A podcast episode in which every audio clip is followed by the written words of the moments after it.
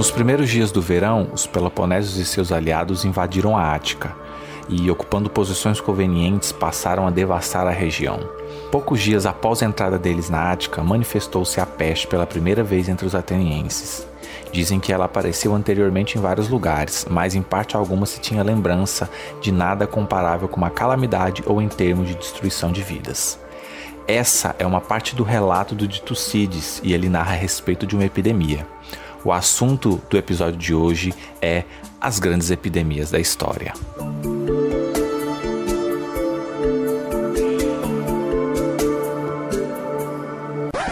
Saudações a todos e a todas que acompanham o Brasil Escola. Meu nome é Daniel Neves, eu sou professor de História e estamos aqui para mais um episódio de nosso podcast. Como vocês já perceberam, o nosso tema de hoje é, são as grandes epidemias da história. Antes da gente começar nosso episódio, não se esqueça, segue a gente no Spotify, se inscreve no nosso canal no YouTube e acompanha a gente em todas as redes sociais, beleza? Bora lá?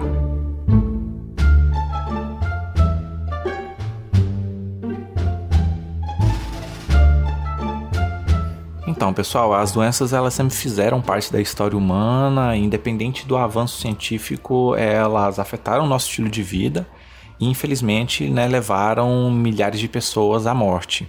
Ah, doenças como varíola, malária, tifo, febre tifoide, lepra, peste bubônica, os diferentes tipos de gripe, etc., atuaram em diferentes momentos da história e em diferentes locais da Terra. Como a gente pode perceber, exemplos não faltam e nesse episódio nós vamos falar de alguns casos específicos. Nós destacamos quatro epidemias que aconteceram em diferentes locais, mas antes da gente falar é, especificamente de cada caso, a gente precisa primeiro entender a diferença de duas palavras-chave ah, para esse nosso episódio, que são pandemia e epidemia. Nesse contexto agora que a gente está vivendo, né, da pandemia do, do coronavírus, eu acredito que todo mundo já está um pouco é, saturado né, de ouvir as diferenças entre entre pandemia e entre epidemia, mas eu acho que é importante a gente ter essa, essa noção, nem que seja por alto, antes da gente poder avançar nos exemplos que a gente separou. Então, primeiro, a pandemia ela é uma doença, é um conceito usado para definir uma doença que se espalhou por várias partes do mundo de maneira simultânea. Então, no caso da pandemia, a gente está falando de um surto de uma doença que atingiu, por exemplo, todo um continente, ou no caso que a gente está vivendo agora, o mundo inteiro. Então, quando a gente tem uma doença que se espalhou é, geograficamente por regiões tão vastas assim, um continente inteiro ou mesmo o planeta, então nós estamos falando de uma pandemia. Agora, epidemia, nós estamos falando de um surto de uma doença que tem uma difusão geográfica muito limitada. Então, quando a gente tem um surto de alguma doença acontecendo uh, em uma determinada cidade ou em um estado, aí nós estamos falando de epidemia.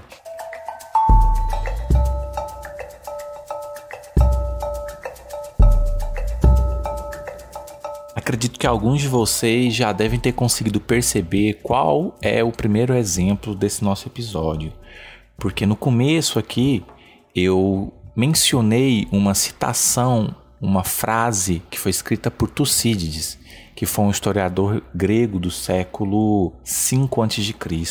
E o Tucídides ele vivia em Atenas e ele relatou um surto epidêmico que ficou conhecido como peste de Atenas. A peste de Atenas é como nós conhecemos uma epidemia que atingiu a cidade de Atenas, na Grécia Antiga, entre 430 a 427 a.C. Os historiadores acreditam baseado no, no relato de Tucídides. Os historiadores acreditam então que essa doença ela tenha surgido uh, no continente africano, numa região mais ao sul do Egito, que os gregos uh, nomearam como Etiópia. A partir daí, a doença ela se espalhou por outros locais. Ela alcançou o norte da África, ela alcançou o Império Persa e o relato de Tucídides é, ele relaciona a chegada dessa doença a Atenas com a chegada de tropas espartanas na região onde Atenas ficava, que era a região chamada de Ática. O Tucídides fez essa relação, pessoal, porque a peste de Atenas ela aconteceu no período em que estava acontecendo a Guerra do Peloponeso.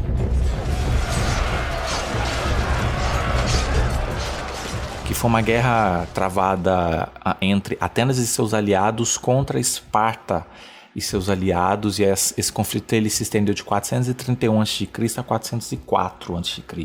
Né? Então, ele relacionou a chegada da doença à cidade de Atenas exatamente no momento em que as tropas de Esparta desembarcaram na região da Ática. Depois que a doença chegou naquela região, ela primeiro se manifestou na zona portuária de Atenas, que é chamada de Pireu, e que ficava separada a alguns quilômetros do centro urbano de Atenas. De toda forma, a doença ela chegou ao núcleo urbano e depois que ela chegou no núcleo urbano de Atenas, ela teve um grande impacto na cidade, principalmente nos lugares que eram mais populosos. Assim que a doença chegou no, lucro, no nesse lucro, núcleo urbano, os atenienses eles identificaram que ela era uma doença contagiosa e quanto mais pessoas estavam presentes em um, em um lugar, maior seria a atuação dessa peste. Para complicar essa situação de Atenas, a cidade ela estava lotada de pessoas justamente por causa da guerra, porque por conta da guerra a, a autor, o governante de, de Atenas, que era Péricles, ele havia convocado os camponeses que moravam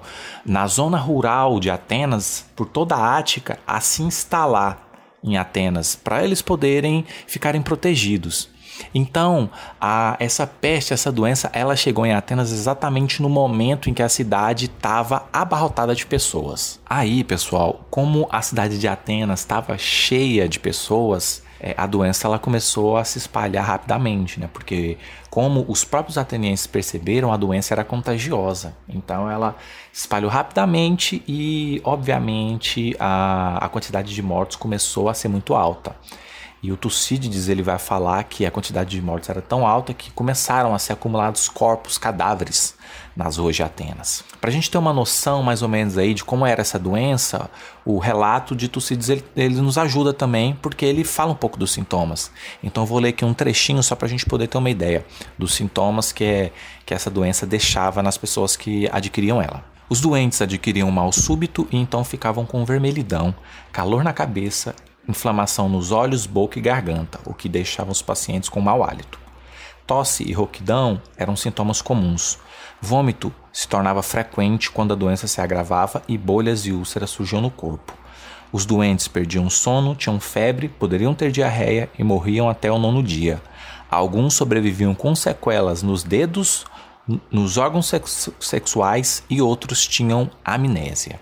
Tucídides ele também fez outras observações a respeito da doença, a respeito do, do contexto. Ele falava que uma pessoa que adquiria a doença e se recuperasse, se ela contraísse a doença novamente, ela teria sintomas mais leves né, o que ele está sugerindo então a respeito da imunidade, a pessoa que pegava a doença e se curava dela adquiria uma imunidade sobre essa doença e os sintomas ficavam mais leves.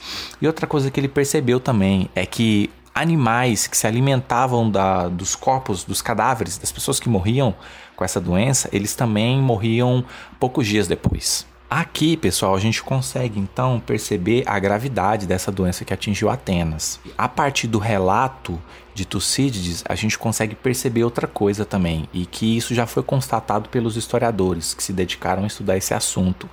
É que essa doença ela encontrou solo virgem em Atenas. O que, que significa esse termo solo virgem? Esse termo solo virgem ele é usado para referir a uma doença que é manifestada em um lugar pela primeira vez. Então isso significa que Atenas nunca a, havia tido casos dessa doença anteriormente. A peste de Atenas, então, foi o primeiro caso dessa doença. Então, ele encontrou pessoas que não tinham imunidade a essa doença. Então, por isso que essa doença foi tão violenta assim em Atenas. Aí você pode estar se perguntando, nesse cenário caótico de doença e morte, como é que os, os atenienses reagiram? É, primeiro, os atenienses eles imaginaram que a doença era uma punição dos deuses. Outras pessoas, por causa do contexto da guerra, é, já imaginaram que a doença tinha sido causada pelos espartanos.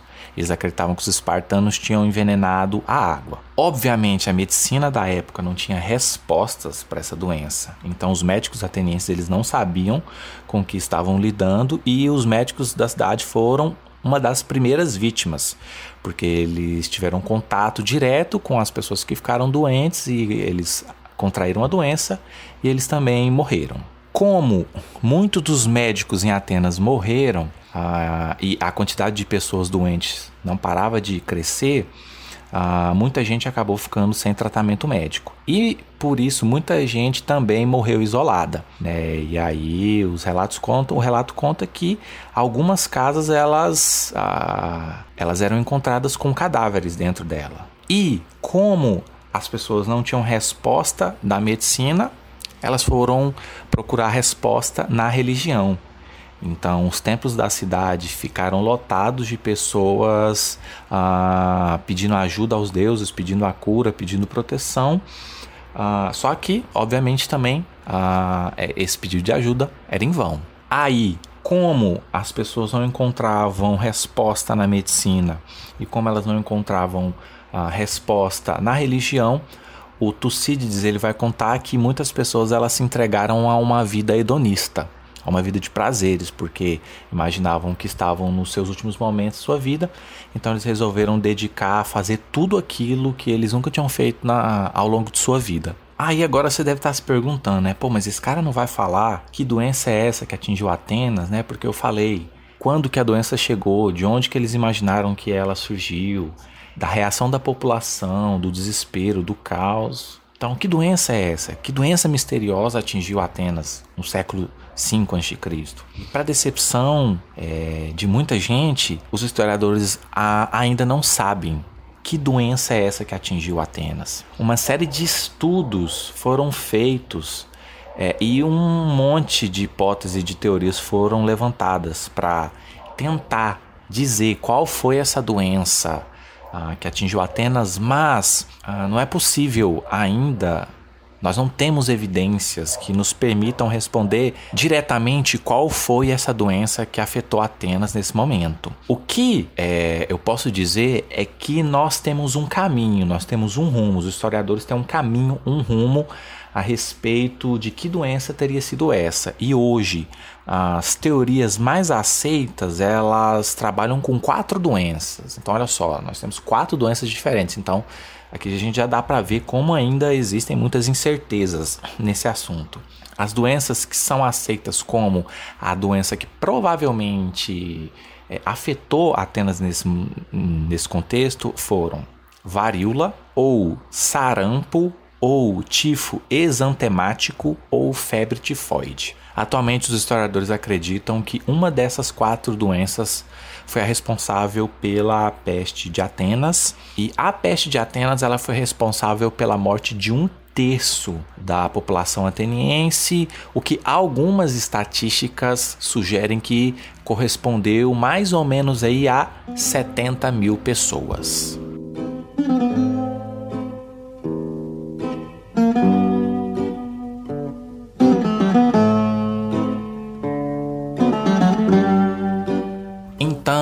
Nosso primeiro exemplo ele foi um exemplo da antiguidade. E eu separei um segundo exemplo e esse segundo exemplo ele também é da antiguidade e ficou conhecido como praga antonina. A praga antonina foi uma epidemia que atingiu as terras do Império Romano e que se estendeu mais ou menos de 165 a 190 depois de Cristo. Essa pandemia ela se iniciou em tropas romanas que estavam instaladas na Pártia, que era uma província romana que ficava na Mesopotâmia. A partir desse início do surto nas tropas romanas, a doença se espalhou por todo o território do, Império Romano. Atualmente, os historiadores acreditam que esse surto ele tenha se iniciado na Índia e da Índia ele tenha se espalhado para regiões próximas. Então, quem tem aí uma boa noção geográfica sabe que a Mesopotâmia aí tem uma certa proximidade com a Índia. Então, da Índia a doença se espalhou para a Pártia e da Pártia os exércitos romanos contraíram a doença e a partir daí ela se espalhou para todo o Império Romano. A praga antonina, diferentemente do caso da, da peste de Atenas, nós sabemos que doença foi. Na peste de Atenas, como a gente já viu, nós não sabemos que doença foi, mas no caso da praga antonina nós sabemos. E essa pandemia que atingiu o Império Romano no século II depois de Cristo foi uma pandemia de varíola. Atualmente, pessoal, a, as estimativas feitas pelos historiadores apontam que essa doença ela pode ter causado a morte de mais ou menos 10% da população do Império Romano, o que correspondia a cerca de 5 milhões de pessoas. A praga antonina, ela não foi, ela não atingiu exclusivamente as tropas romanas, ela começou nas tropas romanas e a partir da, dos deslocamentos dos soldados pelo Império Romano, ela foi se espalhando por outros locais. Então, essa pandemia de varíola, ela também chegou a grandes cidades como Roma que era a capital do Império Romano, e Roma foi uma das cidades mais atingidas ah, por essa pandemia. Só para a gente poder ter uma ideia de como a coisa foi grave em Roma, Existe uma estatística que aponta que no ano de 189, né, então 24 anos depois que a pandemia havia começado, é, só na cidade de Roma eram registrados duas mil mortes por dia. Então, duas mil pessoas morriam por dia em Roma no ano de 189. Muita coisa do que a gente sabe sobre a praga antonina ela foi relatado por um médico greco-romano que era chamado Cláudio Galeno. Foi ele que relatou aí os sintomas, o caos que a doença deixou em Roma, a quantidade de pessoas que morreram, ah, que morriam né, ah, na cidade.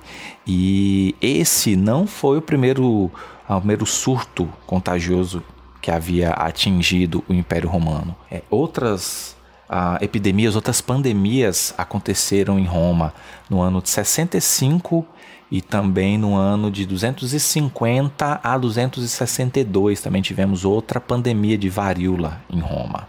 O caso romano, assim como o caso grego, é, a medicina não pôde muito o que fazer, né? Então, não tinham muitas respostas sobre o que causava a doença, como é, combater a doença, como amenizar os sintomas. Né? Então, as explicações que foram levantadas pelos romanos na época, elas também partiam aí para um para um lado mais fantasioso, mais mesmo místico, e os romanos acreditavam que a doença havia se iniciado, uh, havia sido causado por um espírito maligno que estava em um caixão dentro de um templo de Apolo lá na, na Pártia. A praga antonina, pessoal, ela afetou o Império Romano de diferentes maneiras. Ela iniciou um período de redução populacional no Império Romano.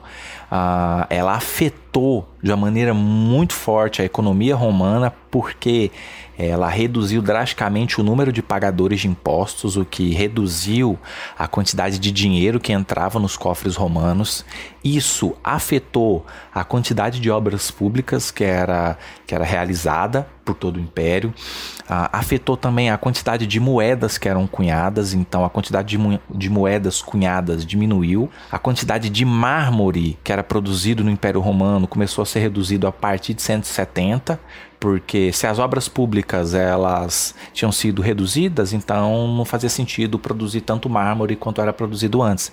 Então a quantidade de mármore produzido ela foi reduzido e alguns historiadores eles também sugerem que a doença afetou drasticamente o poder do exército romano. Sustentar soldados, o Império Romano era um império profissional, sustentar soldados era algo muito caro, era uma das maiores despesas do Império Romano. E como a economia tinha sido afetada de uma maneira muito forte, Roma foi obrigado a diminuir o número de, de, uh, de suas fileiras, o número de soldados, para evitar que suas fronteiras ficassem desprotegidas, que o império em si ficasse desprotegido. Os romanos eles acabaram tendo que aceitar é, guerreiros bárbaros dentro do exército romano. A situação da praga antonina ela foi tão grave que tem até historiadores que levantam uma teoria de que a praga antonina foi o que iniciou a crise, a crise do século III em Roma, né? Porque quem estuda a história de Roma sabe que a crise final do Império Romano ela se iniciou com a crise do século III, que aí afetou Roma de diversas maneiras e acabou enfraquecendo o Império e por fim o Império Romano do Ocidente acabou deixando de existir. Né? Então tem alguns historiadores aí que relacionam a crise do século III e a crise final do Império Romano do Ocidente com a praga antonina. Esse surto de varíola ah, que aconteceu em Roma não foi o único da história e ele não aconteceu só em Roma. Na verdade, pessoal, a varíola foi uma, da, uma das doenças que mais matou gente ao longo da história.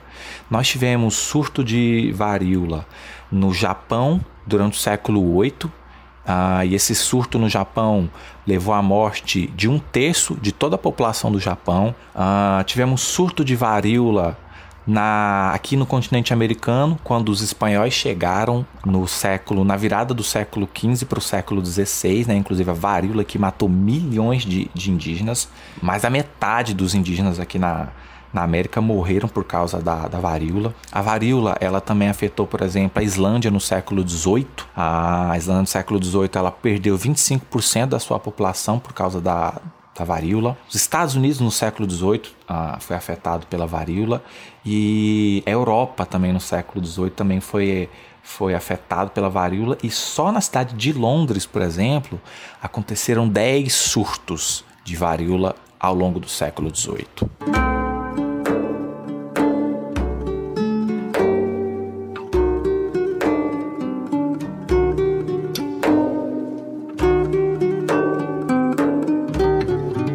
Vamos agora então para o terceiro exemplo que nós separamos para esse podcast. O terceiro exemplo é extremamente conhecido, né? Agora por causa da pandemia do coronavírus, ele virou notícia aí a comentário na boca de muita gente. Ah, e o terceiro exemplo é o exemplo da peste negra. A peste negra que aconteceu no século XIV na Europa. A peste negra, pessoal, ela foi uma pandemia ah, de peste bubônica que atingiu a Europa no século XIV e teve um primeiro grande surto acontecendo de 1347 a 1353.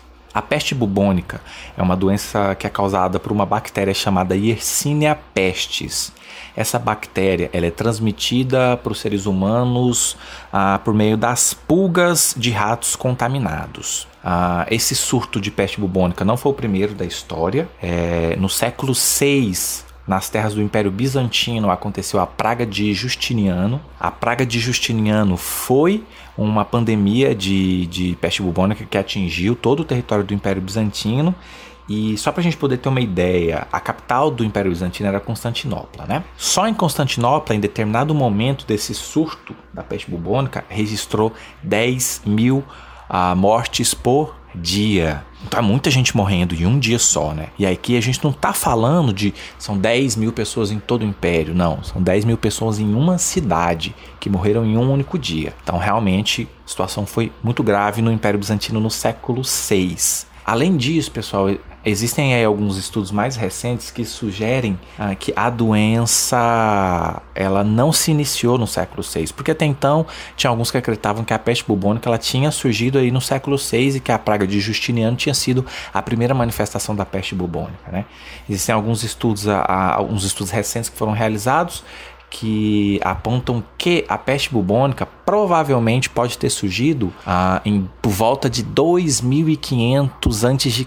Então, uma doença que tem aí mais de 4 mil anos de existência. De toda forma, o contexto que interessa a gente, pessoal, é o contexto do século XIV. Então, nesse contexto, atualmente os historiadores acreditam que esse surto de peste bubônica se iniciou na região da Ásia Central, nas terras que pertenciam ao Canato da Horda Dourada, que era o Império Mongol. A partir daí, a doença se espalhou por todo o Oriente ah, e só no século XIV causou mais ou menos aí a morte de 24 milhões de pessoas no, na Ásia. Na década de, 40, de 1340 é que houve essa migração das, da doença da Ásia, do continente asiático, para a Europa. A gente vai entender como isso aconteceu aqui agora. Na década de 1340, ah, tropas tártaras Tártaros é um povo que habitava ali na região da Crimeia, onde hoje fica a, a Ucrânia, a Rússia. É, tropas tártaras que pertenciam ao Canato da Horda Dourada estavam em guerra com a cidade de Cafa. Essa cidade, Cafa, ela era uma colônia genovesa. E no meio desse conflito, essas tropas tártaras elas manifestaram um surto de peste bubônica e esse surto ele dizimou os soldados ah, do Canato. E aí o que que esse esse exército tártaro teve como ideia? Eles resolveram usar dos cadáveres que haviam morrido da peste bubônica e lançaram esses cadáveres para dentro da cidade de Cafa. Com isso, o surto de peste bubônica que se manifestou nos soldados que estavam do lado de fora das muralhas de Cafa, o surto ele passou para dentro da cidade. Obviamente, a doença se espalhou rapidamente pela colônia geno genovesa isso acabou fazendo com que os italianos fugissem de Cafa em suas embarcações. Cafa era uma cidade litorânea. Foi dessa forma que a doença foi levada para a Europa, porque muitos dos italianos que estavam fugindo ah, de Cafa, eles já estavam doentes e eles acabaram levando a doença para onde eles passaram, e eles passaram por muitos locais. Foi por meio das embarcações italianas que a doença chegou em algumas regiões como Chipre, Constantinopla, Grécia, Gênova, na Itália, Marsella e muitas outras. Então a peste bubônica, ela primeiro ela chegou nas zonas litorâneas da Europa, naquelas zonas do, do litoral do mar Mediterrâneo. E a partir daí elas foram se espalhando para o interior do continente europeu uh, até o norte da Europa. Aí, pessoal, uh, como estamos falando da peste negra, é importante a gente é, esclarecer uma particularidade dessa doença, que a primeira manifestação na doença, ela se dá por meio da transmissão da pulga do rato para o ser humano. Essa primeira transmissão da pulga do rato para o ser humano é conhecida como peste bubônica. A partir do momento que um ser humano contraiu a doença, ele pode transmitir essa doença para outro ser humano. E essa transmissão, ela acontece por meio das secreções do corpo. Quando a doença é transmitida de um ser humano para outro ser humano, ela é conhecida como peste pneumônica. Mas tanto a peste bubônica quanto a peste pneumônica ah, correspondiam à doença causada pela mesma bactéria. Quando falamos de peste negra, estamos falando delas. O caso da peste bubônica, da peste negra, assim como o caso da peste de Atenas, pessoal, é, a gente consegue ter aí alguma noção melhor das coisas que aconteceram por conta de relatos que foram feitos por pessoas que viveram nesse período. É, um dos relatos mais conhecidos foi, foi feito por um italiano chamado Giovanni Boccaccio.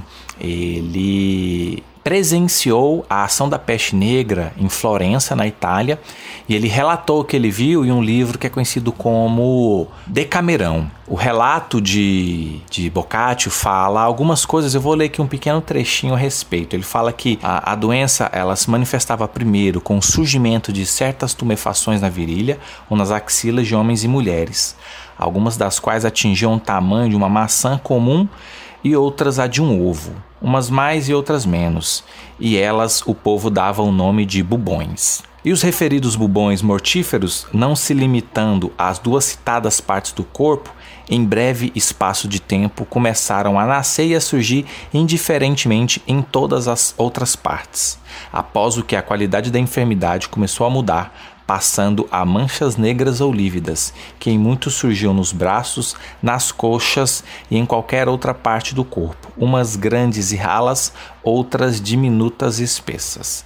E tal como ocorrera e ainda ocorria com o bubão, tais manchas eram um indício inegável de morte próxima para todos aqueles em que aparecessem. Por meio desse relato do Boccaccio, então a gente consegue ter aí uma, uma ideia um pouco é, rasa do, do que foi a peste negra, né, dos sintomas, a, de como ela atingia as pessoas.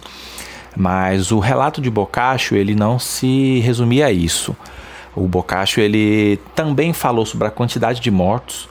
Ele falou sobre a reação das pessoas e ele relatou que algumas dessas pessoas fugiam para os campos para se esconder e nesse caso eram principalmente pessoas ricas que tinham casas nas zonas rurais, e enquanto que outras pessoas se tornavam austeras, ah, se isolavam em suas casas e outras pessoas ainda elas se tornavam hedonistas. Elas se entregavam aos prazeres porque elas acreditavam que elas iam morrer em breve. Boccaccio ele também falou do desmoronamento da, desmoronamento da ordem porque ah, muitas das autoridades morreram ou porque essas autoridades não tinham pessoas suficientes para impor a ordem porque os seus serviçais tinham morrido. Ele falou do abandono de muitos doentes, muitas pessoas que contraíam a doença ficavam isoladas, eram abandonadas e deixadas para morrer. Ele fala do medo, do desespero das pessoas. Boccaccio fala também de serviçais, de pessoas que decidiam é, servir pessoas ricas que tinham adoecido e que cobravam salários exorbitantes, muito acima do que normalmente era, eram cobrados. Ele fala das mudanças nas práticas funerárias, porque era tanta gente morrendo né, que algumas das práticas funerárias típicas do, do, do, catolicismo daquela época precisavam ser abandonadas porque as pessoas precisavam ser enterradas logo, porque mesmo depois que a pessoa morria, o cadáver dela ainda era um vetor de, de contaminação. Então eles precisavam é, enterrar esses, esses corpos logo, então ele, por isso que ele fala dessas mudanças nas práticas funerárias. A forma como as pessoas enxergaram a peste negra no século XIV foi o de uh, entendê-la como uma punição divina por causa dos pecados que eram cometidos pela cristandade. Os tratamentos médicos não conseguiam tratar do problema, né, e os, o, as pessoas que pegavam a doença acabavam morrendo em poucos dias. Em alguns, lugar, alguns lugares específicos, as autoridades elas começaram a tomar algumas ações para impedir esses exageros. Então, eu falei aqui, por exemplo, que o Boccaccio ele relatava que algumas pessoas decidiam trabalhar para pessoas doentes, mesmo sabendo dos riscos, mas elas cobravam salários exorbitantes, salários muito altos aos que eram pagos usualmente. Em alguns casos, em alguns locais na Europa, as autoridades elas vão proibir esse tipo de ação. Elas vão limitar os salários dos serviçais a um teto uh, e em outros locais as autoridades elas vão proibir que os ricos tivessem ação hedonista, porque algumas das pessoas ricas ficavam tão desesperadas por causa da doença que elas começavam a gastar todo o dinheiro dela desesperadamente, começavam a esbanjar toda a riqueza dela. Né? Então, algumas autoridades vão proibir também esse tipo de ação. Nesse cenário caótico, obviamente, nós tivemos alguns relatos de casos de histeria coletiva, e esses casos eles levaram a ataques das pessoas contra locais como as igrejas, por exemplo. Um dos grupos que mais foi atacado nesse momento foram judeus. Os judeus eles foram entendidos como bodes expiatórios, como vetores da doença. E aí, comunidades judias foram atacadas em locais como Frankfurt, ah, na Alemanha, Bruxelas, na Bélgica, ah, na Borgonha, na França, o ataque a judeus levou à morte de 50 mil pessoas. 50 mil judeus foram mortos por causa desses, dessa histeria coletiva das pessoas enxergarem os judeus como bodes expiatórios. Para encerrar essa parte aqui sobre a peste negra, pessoal, provavelmente você já deve ter ouvido falar nas estatísticas dos mortos da peste negra. Quase todos nós sabemos que a peste negra matou muita gente. E as estatísticas tradicionais, elas falavam em um terço de mortos na Europa, ou seja, falava que de toda a população europeia, um terço das pessoas morreram. Só que essas estatísticas elas foram revisadas nos últimos 20 anos. E atualmente a, a grande parte dos historiadores acredita que a peste negra ela matou pelo menos 50% da população europeia.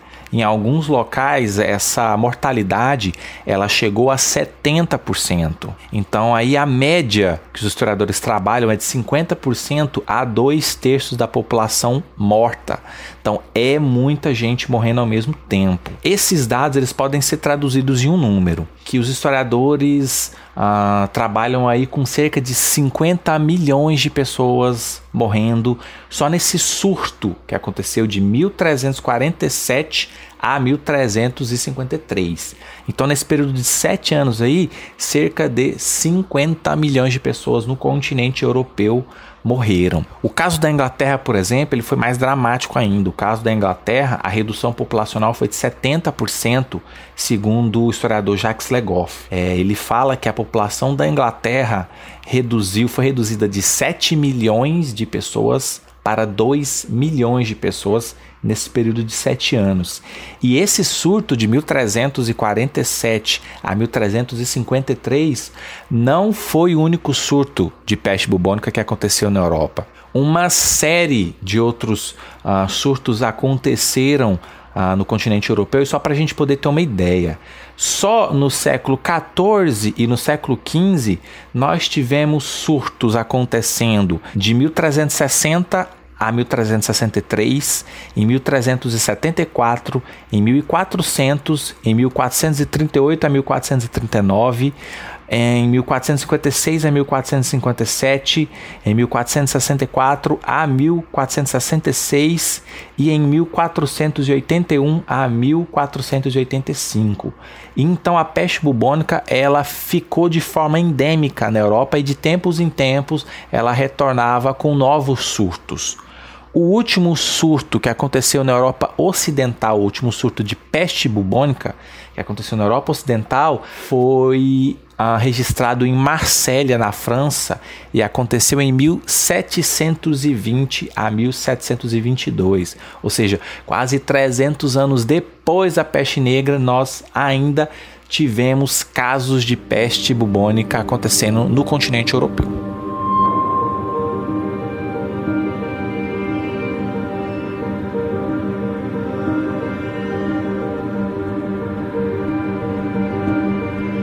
Último exemplo que eu separei, pessoal, foi um exemplo mais recente, que aconteceu no começo do século 20 eu acredito também que vocês já devem ter visto aí muita notícia, muito comentário falando sobre ele, que é o caso da gripe espanhola. A gripe espanhola, pessoal, foi a maior pandemia que aconteceu no século 20. Essa doença foi uma pandemia que foi causada por uma mutação do vírus influenza e essa pandemia ela se estendeu de 1918 a 1919. Atualmente, os cientistas e os historiadores acreditam que essa doença ela foi causada, ela foi iniciada a partir da transmissão transmissão de aves para seres humanos e a atuação da gripe espanhola se deu em três ondas que se estenderam nesses dois anos que eu falei, 1918 e 1919, sendo que a segunda onda, que se estendeu de agosto a dezembro de 1918, foi a mais virulenta, ou seja, que mais contaminou pessoas e também foi a mais mortal.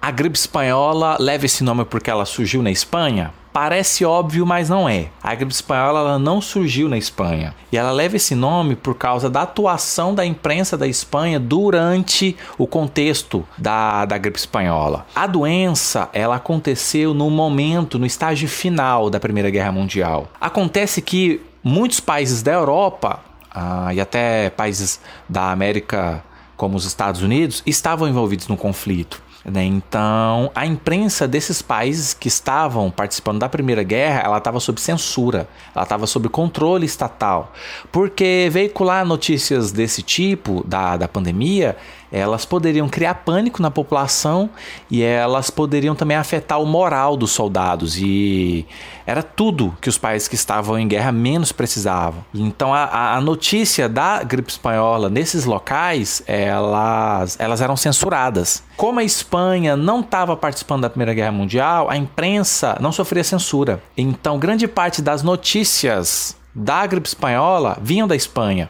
Então, isso fez com que a doença acabasse levando o nome gripe espanhola. Então, se a doença não surgiu na Espanha, onde é que a doença surgiu? É outra pergunta que os historiadores e os cientistas ainda não têm uma resposta certa. Atualmente nós ainda não sabemos aonde a gripe espanhola surgiu, mas nós trabalhamos com dois locais. Sabe-se que a doença surgiu ou nos Estados Unidos ou na China mas não sabemos ao certo em qual desses dois locais exatamente a gripe espanhola surgiu.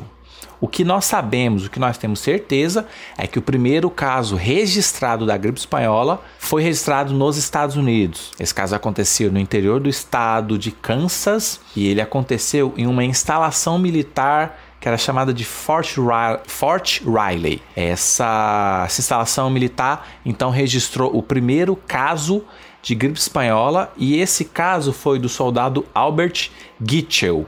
Ele foi internado com sintomas da gripe espanhola no dia 11 de março de 1918. A partir daí, a gripe espanhola já começou a se disseminar rapidamente ah, nos Estados Unidos. Cinco semanas, cinco semanas depois que o caso do, do soldado Albert Gitchell foi registrado, só em Fort, Fort Riley já haviam sido registrados mil, 1.127 casos da doença e 46 mortes. Aí, pessoal, como muitos de nós já sabemos, a gripe espanhola não ficou resumida aos Estados Unidos, ela se espalhou por todo o mundo, né? E essa doença ela não poderia ter surgido num momento pior para a humanidade. É, como eu já falei, ela surgiu exatamente no momento final da Primeira Guerra Mundial. Então a gripe espanhola, ela se aproveitou da guerra e da quantidade, da aglomeração de pessoas e do deslocamento de pessoas que a guerra causava para poder se, se espalhar. E aí dos Estados Unidos a doença foi para a Europa e da Europa a doença foi levada para as outras partes do continente americano, para a África, para a Ásia e também para a Oceania. Afetou o desfecho final da Primeira Guerra Mundial, porque a doença, obviamente, ela chegou na frente de, de batalha, né? E só para a gente poder ter uma ideia, a Alemanha, que estava tentando aí fazer um esforço para reverter o cenário da, da Primeira Guerra Mundial, ela perdeu ah, 500 mil soldados ah, não perdeu no sentido de que eles morreram, mas perdeu porque eles ficaram doentes. Né? Então, ah, num momento em que a Alemanha estava tentando fazer um esforço para ganhar a guerra, eles acabaram perdendo meio milhão de soldados para a gripe espanhola. Quais eram os sintomas da gripe espanhola? Os sintomas da gripe espanhola eram sintomas de uma gripe comum. Então, esses sintomas eram febre, dor no corpo, coriza, tosse. Ah, e os casos mais graves eles tinham complicações no pulmão que poderiam levar a uma pneumonia que geralmente era fatal. Ah, eu falo isso porque o tratamento da doença na época não era muito eficaz, né? Vamos lembrar que no começo do século XX ainda não existiam antibióticos, né? Então, as pessoas que contraíam essa pneumonia, a maioria delas acabava falecendo inevitavelmente. A gripe espanhola chegou no Brasil? Sabemos que sim. A gripe espanhola chegou aqui no Brasil no mês de setembro de 1918. Ela foi trazida por uma embarcação inglesa que era chamada de Demerara. Esse navio, ele saiu de Liverpool, passou por Lisboa e aqui no Brasil ele desembarcou em Recife, Salvador e Rio de Janeiro. A partir daí, a gripe espanhola ela se espalhou para todo o território brasileiro e já em setembro de 1918 os primeiros casos já começavam a ser registrados pela imprensa a baiana na cidade de Salvador. As duas cidades que foram mais afetadas pela gripe espanhola foram São Paulo e Rio de Janeiro, que eram as maiores cidades do Brasil na época, né, na verdade até hoje, mas a doença chegou em todas as regiões do país, inclusive nas regiões mais isoladas. As recomendações que a medicina tinha para as pessoas na época e as ações que foram tomadas são muito parecidas com as ações e com as recomendações que ah, estão sendo feitas hoje por conta do coronavírus. Né? Então, as recomendações elas partiam de uma ideia básica: isolamento social. Então, nós tivemos escolas, igrejas, comércios, e repartições públicas que foram fechadas por ordem da administração pública. O objetivo disso, naturalmente, era de impedir aglomerações, porque os médicos da época sabiam que as aglomerações elas contribuíam para que a gripe espanhola ah, se espalhasse cada vez mais. Mesmo com essas medidas, a gripe espanhola ela se espalhou bastante pelo, pelo país. O caso mais grave, como eu falei, os dois casos mais graves foram de São Paulo e do Rio, e só a cidade de São Paulo ela registrou aí cerca de 350 mil casos de pessoas que pegaram a doença. Isso correspondia a mais da metade da população paulistana. Ao todo, nós sabemos que aqui no Brasil 35 mil pessoas morreram. Por fim, pessoal, para encerrar essa parte aqui sobre a gripe espanhola, é, nós podemos falar um pouco de estatísticas, né? Atualmente, o número mais aceito de mortes que foram causadas pela gripe espanhola é o de 50 milhões de pessoas. 50 milhões de pessoas em todo o mundo morreram por causa da gripe espanhola. Algumas estatísticas chegam a considerar que esse número pode ter alcançado 100 milhões. Ah, o caso da Índia foi um dos mais dramáticos. Na Índia, especula-se que entre 18 e 20 milhões de pessoas morreram. E aqui no Brasil, como eu falei, 35 mil pessoas morreram. Nos Estados Unidos, que foi o último, que foi o, o registrado o primeiro caso, estima-se aí que mais ou menos meio milhão de pessoas morreram.